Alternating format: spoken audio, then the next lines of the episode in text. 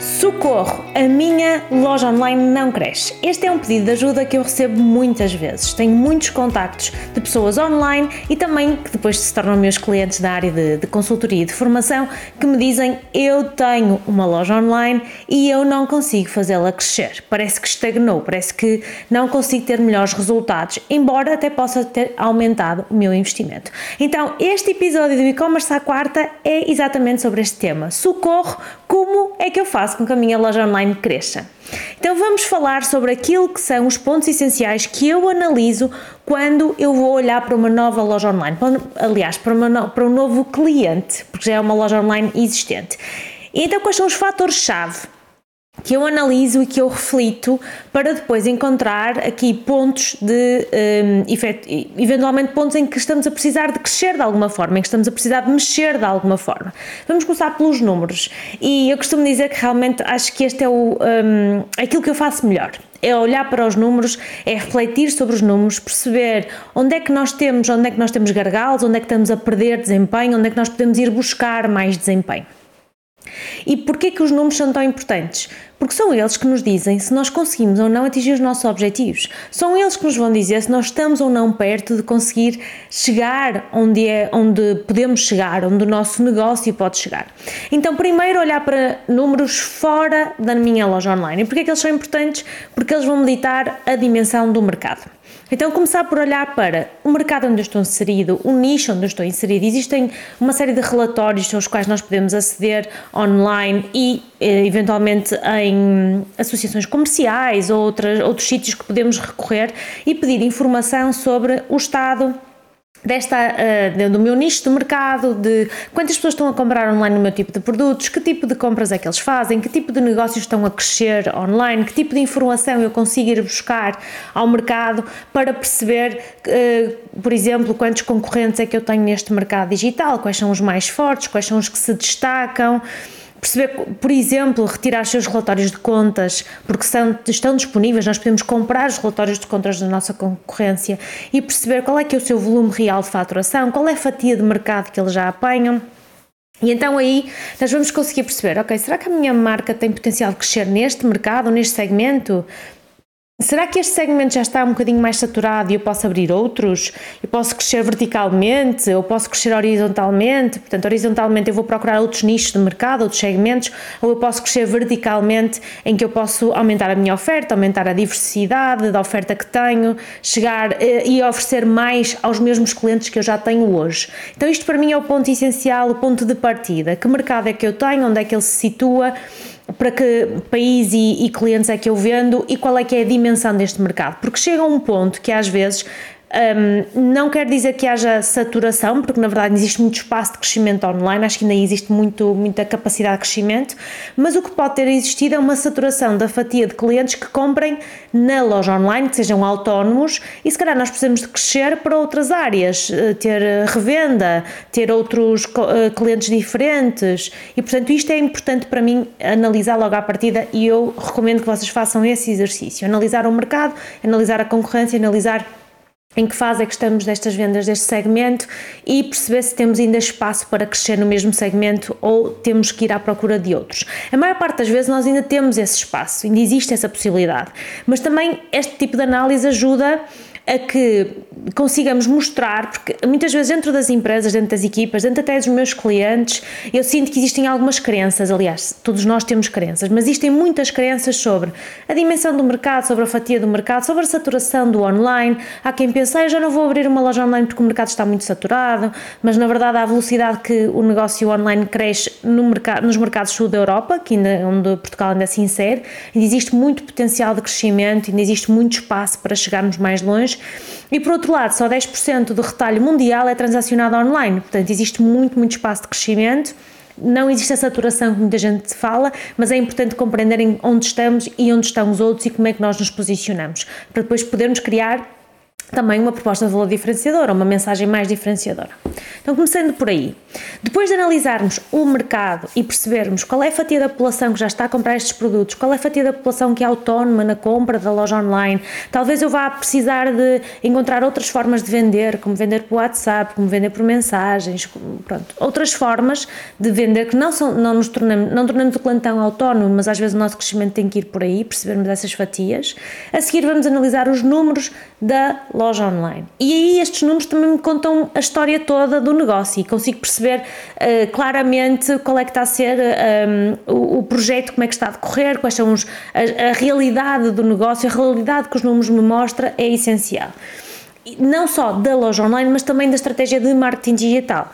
Muitas vezes eu vejo negócios que são brutais. E quando eu digo brutais, são brutais porque têm quase zero de investimento em marketing digital, ou seja, em campanhas. Em marketing digital, com certeza, tem investimento em conteúdos, em uh, produção diária, em colocar uh, a oferta cá fora. Na, na, nas redes sociais, email marketing, etc. Mas uh, não com tráfego pago, não com conteúdos pagos. Então, muitas vezes, aquilo que eu vejo num negócio à partida é temos um potencial enorme porque não estamos a trabalhar as ferramentas de marketing digital. E logo à partida descubro isto com o quê? Ao avaliar o tráfego que a loja online tem, ao perceber quais é que são as fontes de tráfego, qual é a percentagem deste tráfego atribuída a cada fonte de tráfego, e eu consigo logo à partida perceber aqui não há anúncios, ou aqui há muitos anúncios, ou aqui há um trabalho um, de email marketing, ou aqui há um, um trabalho de relacionamento com o cliente. Portanto, quando uma loja online tem tráfego e este tráfego já me conta a história da loja online, de onde é que estas pessoas vêm. Se estamos a falar de uma marca com mais notoriedade, o que nós vemos é que o tráfego vem mais do Google, eventualmente orgânico, ou que até pode vir de social porque social orgânico, porque há muito mais trabalho orgânico. Ou muitas vezes, quando vemos muito envolvimento social, vemos também muito tráfego direto e cada vez vemos mais isso com as aplicações móveis, com a dificuldade que temos em expurgar aquilo que é o tráfego direto, mesmo que usemos uh, ferramentas como os UTMs para monitorizar URLs, mesmo usando todas as ferramentas de monitorização que existem no mercado, muitas vezes nós não conseguimos dissecar a 100% este tráfego direto e nós vemos que nos últimos anos tem aumentado cada vez mais e quando cruzamos com, com o dispositivo, telemóvel é o que aparece em primeiro lugar, portanto há uma correlação direta entre aplicações móveis, entre a entrada direta no, nos sites um, ehm, e entre social também. Portanto, temos aqui vários fatores que nos contam esta história, em que vamos analisar de onde é que vem esta fonte de tráfego, estas fontes de tráfego, de onde é que vêm estas pessoas e muito provavelmente a primeira coisa que temos que fazer é vamos perceber se existe potencial de maior desenvolvimento nestas fontes de tráfego. Se eu tenho um bom tráfego orgânico, mas não tenho SEO na minha loja online desenvolvido, é essa a estratégia que temos que implementar em primeiro lugar. Se eu tenho uma boa estratégia de conteúdos orgânicos em redes sociais e com alto alcance, eu assim vou criar uma estratégia de pago em cima destes conteúdos, porque são estes conteúdos que têm mais potencial. Portanto, vamos analisar as fontes de tráfego, perceber de onde é que as pessoas vêm em primeiro lugar, de onde é que vêm? Depois vamos à parte da conversão, mas em primeiro lugar, de onde é que estas pessoas vêm? Para eu salvar o meu projeto, para eu salvar a minha loja online e para ela não deixar de crescer, porque realmente um negócio que não cresce é um negócio que está a morrer, então eu tenho que perceber de onde é que estas pessoas vêm. Não saber de métricas, não saber olhar para o Analytics, não saber medir as conversões é muito provavelmente um primeiro passo para fracassar.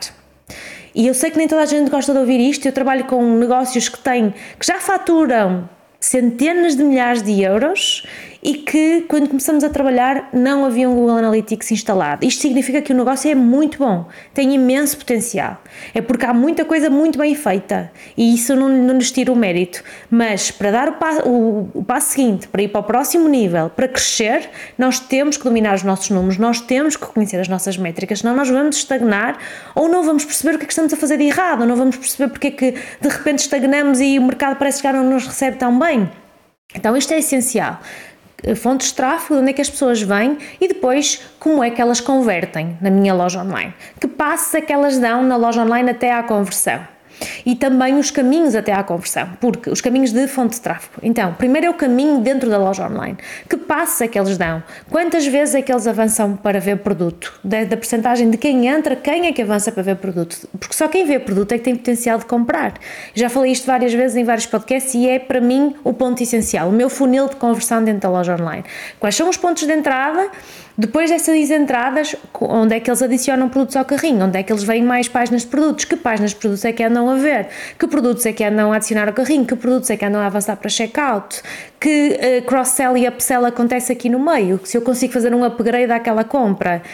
E é, para mim, ponto essencial. Eu tenho que perceber estes passos, onde é que as pessoas vêm, quando é, onde é que elas percorrem, percorrem no site, que páginas é que elas percorrem, quanto tempo passam no site, quantas vezes adicionam ao carrinho, o que é que adicionam e depois finalmente o que é que, o que, é que compram. Portanto, estes são os pontos-chave. Eu posso não saber analisar mais nada, não usar o Google Analytics para mais nada, nenhuma ferramenta adicional de análise. Eu até posso ir buscar os dados ao Analytics e colocar no Excel meu. Mas se eu não souber isto, eu não tenho noção dos meus números, eu não tenho noção daquilo que pode ser os meus resultados futuros ao otimizar estes números. Se eu tenho números que são positivos, se eu consigo ter uma taxa de conversão acima de 2%, se eu consigo ter taxas de adição ao carrinho acima dos 15%, se eu consigo ter taxas de avançar para checkout acima de 50% a 80%, significa que se eu puser mais pessoas cá dentro com as mesmas métricas, eu vou vender mais. Portanto, eu só tenho que afinar fontes de tráfego. No entanto, se eu não tenho estas métricas, se eu não estou a converter acima de 2%, é porque eu ainda estou pouco maduro. É porque a minha loja online ainda precisa de otimização, é preciso trabalhar aquilo que são os resultados e a conexão com o meu cliente, aquilo que é os passos todos dentro da loja. Hum, este é um ponto-chave. Portanto, resolver os meus números. Se eu não tiver os meus números resolvidos de check-out, então tenho que trabalhar para trás. Queria chamar a atenção aqui para um ponto. Estes números que eu estou a dar são, standard, são standardizados, são muito standardizados. E quando falamos de uma loja online que esteja nos milhões de visitas anuais, nós até podemos ter uma taxa de conversão de 0,5 e muitas vezes temos essa taxa de conversão mais baixa porque estamos a falar de um negócio mais consolidado, de um negócio que normalmente tem lojas físicas, que tem pessoas que vêm online e vão à loja física comprar. Portanto, nesses negócios mais consolidados, estes números mais baixos não me assustam.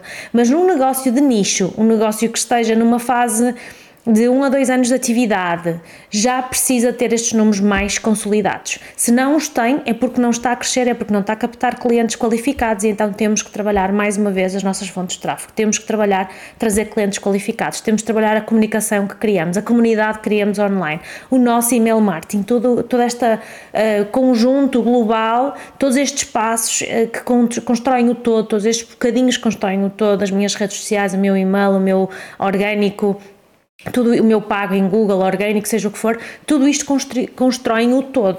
E são estes pedacinhos que têm que ser otimizados para que o todo funcione também melhor, além da própria loja online tem que ser otimizada.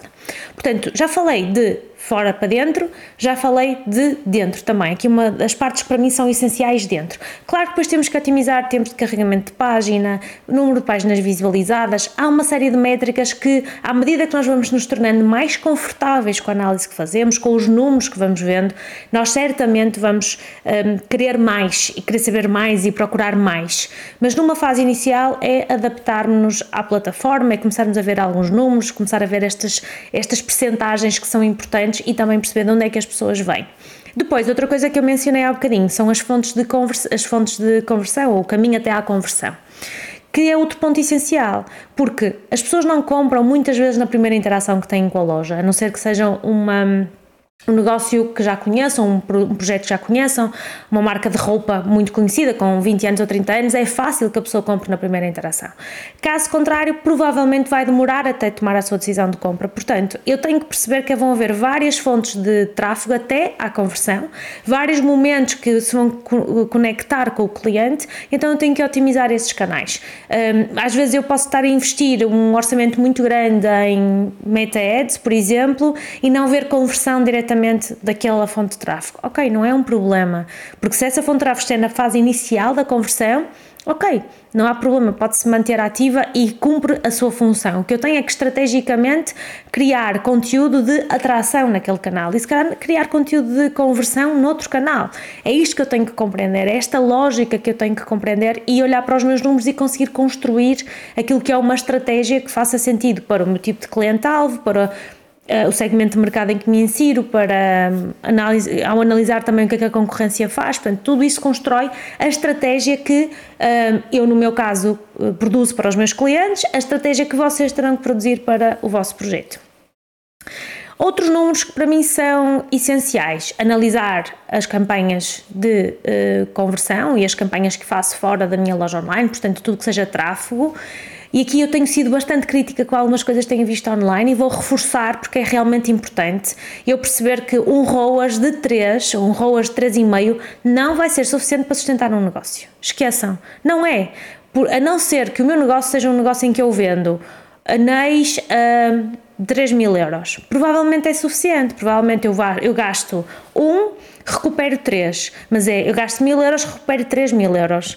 Se calhar eu vou ter ali 30% de investimento, mas tenho, eh, que são os tais mil euros, e tenho mais 2 mil para gerir o meu negócio. Aí eu acredito que um ROAS de 3 seja suficiente. Mas se o, o meu valor de investimento, se, desculpem, se a minha venda média, em vez de 3 mil euros, for 30 euros, um ROAS de 3 não vai chegar para gerir o meu negócio, porque para isso eu tenho que ter muita escala, eu tenho que ter muitas vendas, eu tenho que ter uma capacidade de gerar vendas diárias grande para fazer com que esse ROAS seja suficiente, porque se eu vou libertar. Um, não de margem líquida, atenção, já estamos a falar de retirar anúncios e quanto é que eu vendo, não é? Porque depois tudo aquilo que é considerado no ROAS é os custos de envio, é os IVAs, uh, tudo isso inclui-se aqui neste ROAS, não é? Quando olhamos para um ROAS no, no Meta Ads ou noutros canais.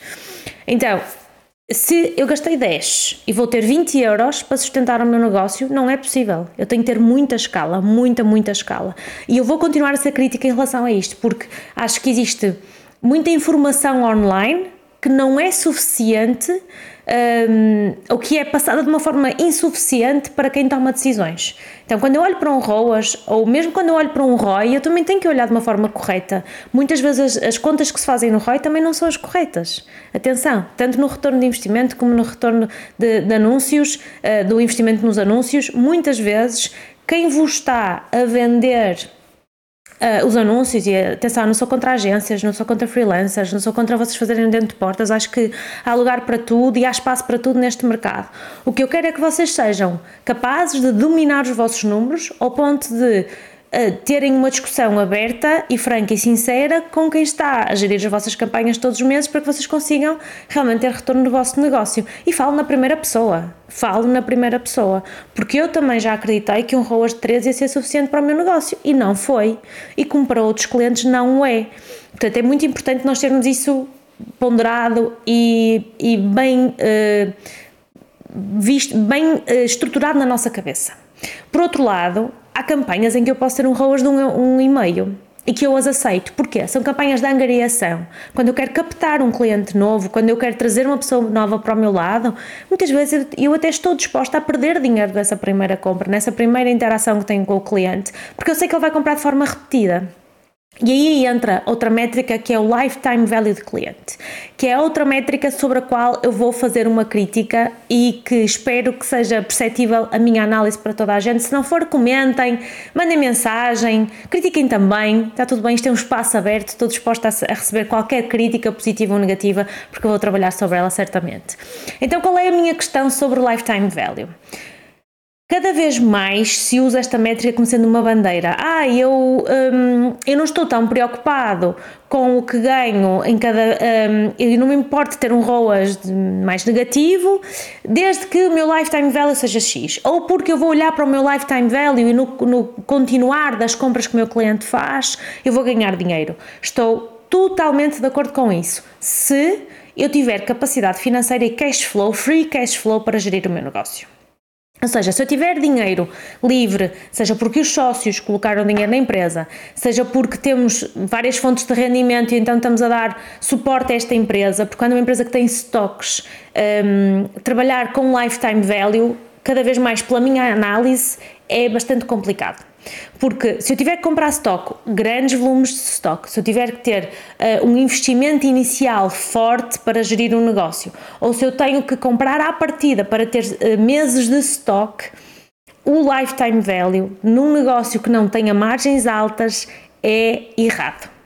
Porque eu até posso ter um lifetime value de cliente de 500 euros. Por exemplo, o meu cliente, ao longo de 3 anos que é meu cliente, compra 500 euros. E eu até gastei 20 euros para angariar este cliente. Ótimo! Eu gastei 20 euros, este cliente ao longo de 3 anos compra-me 500 euros. O problema é que eu estou a olhar para um cliente ou para um conjunto de clientes em média que podem não estar a pagar o meu negócio ou as necessidades que o meu negócio tem, nomeadamente as necessidades de cash flow, porque eu tenho que comprar stock, mesmo que tenha um pagamento a 30 ou 60 dias, não é suficiente eu comprar stock agora para um cliente que me vai comprar ao longo de 3 anos.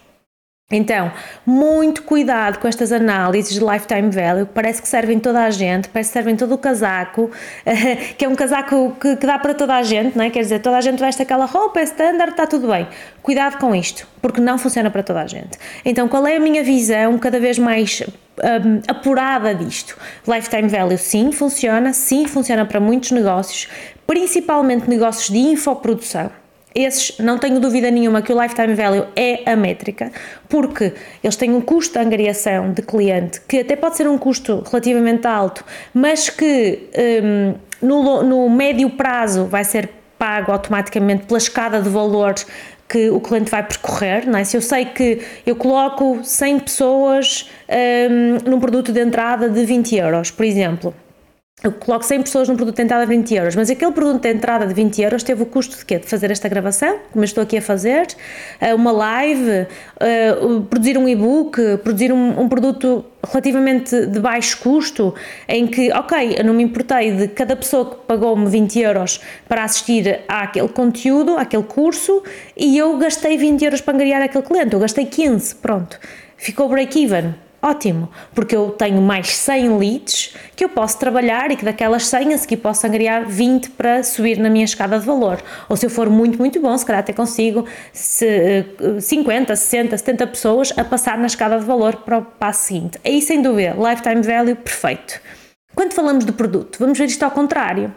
Eu angariei um cliente que custou-me 20 euros angariar e este cliente até me comprou 60 euros, até um múltiplo de 3 ok? Uh, mas este cliente comprou-me 60 euros e destes 60 euros eu tenho que tirar os custos de envio, tenho que tirar uh, o IVA, na infoprodução também posso ter IVA ou não, depende do sítio onde está a ser faturado o, um, o produto, o infoproduto, portanto há aqui questões também fiscais, mas um, se eu tiver que retirar dos 60 euros o IVA, depois tenho que retirar o custo do produto, tenho que retirar o custo de envio, o custo de marketing e provavelmente aqueles 60 euros não vão chegar para eu pagar a atividade, a não ser mais uma vez que eu tenha uma escala tão grande que faça, nem que eu tenha um euro ou dois de, de lucro, mas que eu tenha uma escala tão alta que eu consiga realmente pegar nesse dinheiro e uh, pagar a minha operação. Caso contrário, a verdade é que não é possível pagar a operação se não tiver mais margem, se não tiver liberto mais margem. Então, se eu for ganhar 1 ou 2 euros destes 500 euros, eu não estou a ganhar os 500, não é? Eu estou a ganhar 1 ou 2 euros em cada compra. No final, do, e para isso eu também tenho que analisar o lifetime value, não só pela compra total, mas também pela margem que tem, portanto depende da forma como analisamos. Mas a verdade, e é isto que eu quero chegar, eu quero limpar este misticismo à volta desta métrica e que, deixe, e que passamos a olhar para as coisas de uma forma mais concreta, mais real. A verdade é que se eu tenho uma loja online de produto, eu preciso de ter lucro em cada venda que faço.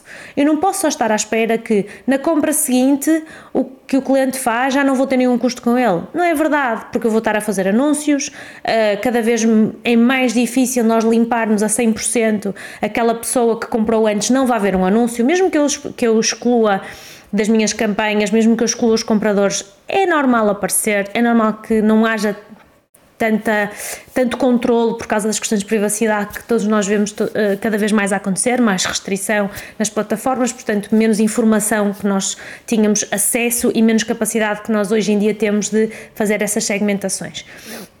Portanto, eu, vai ser difícil eu retirar efetivamente o cliente daquela base de dados. Portanto, eu vou fazer anúncios para um cliente repetido, provavelmente. Eu vou novamente, se calhar não vou gastar 20, vou gastar 10, se calhar ou 5, ok? Portanto, eu preciso que cada venda gere algum tipo de rentabilidade. Se cada venda não gerar rentabilidade, então eu tenho que ter um backup grande. Tenho que ter um bom plano de negócio, um plano de negócio suportado por quem são os sócios, por, quem é a, a pessoa que está por trás do negócio, que dê suporte e que permita ele crescer no tempo que tiver que crescer, se forem 5 anos, se forem 7 anos. Ok, é possível. E muitas vezes há negócios digitais que estão alicerçados em vendas físicas, que libertam 1 a 3% de lucro anual e está ok, porque permite aquela, aquele espaço físico não perder visibilidade no digital, permite aquele espaço físico levar clientes à loja física, isso já, é, já são outros temas, já é a omnicalidade e outras coisas que se podem trabalhar e que são essenciais para quem tem espaços físicos.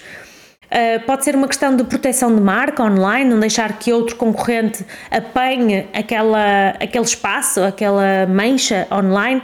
Então, há aqui muita coisa que nós podemos efetivamente olhar e dizer: ok, este negócio não liberta rentabilidade, mas eu sei que ele tem um propósito diferente, ou sei quando é que isto vai acontecer, eu tenho um plano para que isto aconteça, independentemente de todas as catástrofes que possam acontecer à volta. Caso não seja assim, então, por favor, cada venda tem que gerar lucro. Como é que fazemos isto? Com upsell, com cross-sell, com redução de custos, com marketing. Muito importante perceber qual é a porcentagem de investimento sobre vendas. Outra métrica essencial, quanto é que eu estou a investir sobre o retorno que estou a tirar porque, uh, e depois todos os outros custos associados, como é lógico, não é? Portanto, há custos de recursos humanos, há custos, custos, te, custos de tecnologia, custos de publicidade, custos de produção de conteúdo. Eu não quero com isto dizer que vocês devam fechar as vossas lojas online, e este episódio é mesmo para quem já tem uma loja online e quer efetivamente escalar quer fazê-la crescer e esses são 90% dos meus clientes, depois tenho os meus mentorados que estão a começar, mas as pessoas com quem eu mais trabalho, os negócios com quem eu mais trabalho são efetivamente quem já tem lojas online e querem fazer crescer estes, estes projetos. Portanto, olhando para aquilo que eu faço no meu dia a dia, olhando para as pessoas com quem eu me conecto no dia a dia, é isto que eu sinto que realmente falta falar e falta, falta, falta sermos mais transparentes. E às vezes um bocadinho cruéis uh, nesta transparência, se assim, se quisermos ver dessa forma. Eu não vejo crueldade, só vejo transparência. Então, se a minha porcentagem de investimento sobre vendas, eu já vi, já analisei uma loja online uma vez em que a porcentagem de investimento sobre vendas estava em 40% e é altíssimo, principalmente naquele negócio em que as margens não são assim tão altas. Um, e a justificação que existia por parte da gestão que estava a gerir as campanhas era: ah, mas isto é, é um segmento muito de custo muito alto. Ok, concordo. Mas não haverá outras formas de nós conseguirmos baixar o custo da, aquisição de cliente? Não haverá, em vez de fazermos os, as campanhas de shopping diretamente, ou as, as Performance Max, ou fazermos campanhas de, de tráfego de conversão, se calhar não há outras formas de nós chegarmos ao cliente com um custo de aquisição mais baixo? Temos que ser criativos, temos que pensar, temos que sair um bocadinho fora da nossa bolha, fora da caixa não fazer as coisas by the book e procurar formas de nós conseguirmos mudar aquilo que é a realidade do, do projeto, a realidade do negócio. No outro dia falava com uma empresa que tinha um estoque de um produto que queria muito vender, porque uh, é um, segmento de mercado em que ela, aquela marca tem, aquela revendedor, são revendedores, têm obrigatoriamente que para comercializar aquela marca têm que comprar uma gama mais alargada. E aquela gama mais alargada não conseguem muitas vezes vender, porque não é o que as pessoas procuram. Mas nós conseguimos, com um conteúdo bem feito, pensado e bem promovido, esgotar aqueles estoques. Que muitas vezes eram estoques que iam ficando de coleção para coleção, estamos a falar de segmento de moda. Então, mais importante do que fazer by the book, do que dizer tenho que ter esta taxa de conversão, tenho que ter este lifetime value, tenho que ter este ROAS. Não, vamos olhar para os negócios, vamos perceber o que é que eles precisam, vamos desconstruir esta realidade e construir uma nova, porque ter uma loja online já não é ter um catálogo de produtos, já o foi no passado. Hoje ter uma loja online significa conexão com o cliente, significa transparência, significa passar uma mensagem forte, o cliente escolher comprar de nós, uh, por vários motivos que nós podemos apresentar, porque a nossa proposta de valor uh, é diferente, porque o nosso atendimento ao cliente é diferente, porque as escolhas que nós fazemos, a curadoria que fazemos é diferente, porque nós mostramos de uma forma diferente como fazer a manutenção àqueles produtos, seja o que for. Mas nós temos que mostrar a diferenciação. E os números, quando eu vou analisá-los, mostram-me isso. Mostram-me que pode não haver diferenciação no mercado. Mostram-me que não, ninguém, que não se estão a destacar na forma como comunicam com o cliente. Mostra-me que estão a vender a preços muito baixos, muitas vezes, e que não liberta margem para poder investir de novo no negócio. Então, isto para mim é fundamental. Ehm, olhar para os números bem concretos, bem estruturados, bem organizados, uh, olhar para o mercado, olhar para o que, é que o mercado está a fazer, olhar para os sítios que nós podemos otimizar, podemos melhorar e depois no fim montar uma estratégia fora de caixa, ir além daquilo que é o normal, o standardizado, o que é visto no mercado. Porque é aqui que nós fazemos a diferença, é aqui que nós provamos que é possível uma loja online ter eh, lucro, é possível uma loja online ter rentabilidade, depende apenas e só da nossa forma de pensar, da nossa forma de olhar para os números. Então, agora para resumir, porque já sabem, para quem já me ouve, já sabe que eu falo de seguida, eu não consigo parar, eu não consigo um, não deixar a minha mente fluir, porque é isso que eu faço quando, quando abro a câmera, quando começo a falar. Um, para resumir, eu tenho aqui alguns pontos que são essenciais e que eu vou vos passar. Número de utilizadores e número de sessões, por favor analisem isso, e as fontes de tráfego, de onde é que eles vêm, ok? Muito importante. Perceber qual é que é a taxa de engagement hoje com a loja online, no passado falávamos muito mais em taxa de rejeição, mas a forma como hoje o Analytics olha para os dados é diferente, portanto, ver a taxa de engagement por cada fonte de tráfego também. ver a taxa de conversão e não só a taxa de conversão, mas todos os passos atrás, quais é que são os números que estão atrás e que ajudam a perceber se o cliente está a fazer a adição ao carrinho, está a ver produtos, tudo isso. Uh, perceber também qual é o número de vendas totais que temos, qual é o número de vendas, total de vendas em valor e em número de vendas e perceber qual é que é a minha venda média, porque se eu até posso ter um volume de vendas alto, mas a minha venda média pode ter descido por algum motivo, ou porque eu estou a vender produtos mais baixo valor, ou porque eu fiz saltos mais altos, ou porque, por exemplo, na roupa acontece muito isto, no verão eu tenho uma venda média inferior do que no inverno, no inverno vendo produtos mais alto valor, portanto é normal que isto aconteça e é importante nós acompanharmos a nossa venda média também. Perceber quais são os meus custos, qual é que é o investimento total e qual é que é a minha margem líquida também. E também perceber qual é que é o meu custo de aquisição de cliente, já falei sobre isto aqui, e embora eu tenha dito cuidado com o lifetime value, cuidado com o ROAS, cuidado com a forma como analisam estes números, não quer dizer que eles não devem ser analisados. Devem, devem estar sempre em cima da mesa e vocês devem acompanhar.